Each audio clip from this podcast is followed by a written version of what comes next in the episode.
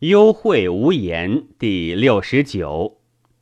皇帝问于少师曰：“人之猝然幽会而言无音者，何道之色？何气不行，使音不张？愿闻其方。”少师答曰：“咽喉者，水谷之道也；喉咙者，气之所以上下者也。”会咽者，阴生之户也；口唇者，阴生之善也；舌者，阴生之基也；悬雍垂者，阴生之官也；行嗓者，分气之所泄也；横骨者，神气所使，主发舌者也。故人之鼻动涕出不收者，行嗓不开。分气失也。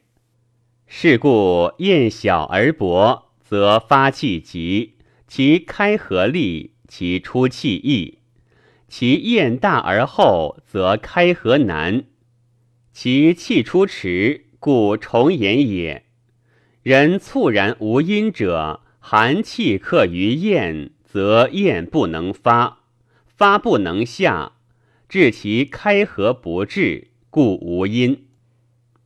皇帝曰：“赐之奈何？”岐伯曰：“足之少阴，上系于舌，落于横骨，终于会厌，两泄其血脉，浊气乃辟。会厌之脉，上络人脉，取之天突，其咽乃发也。”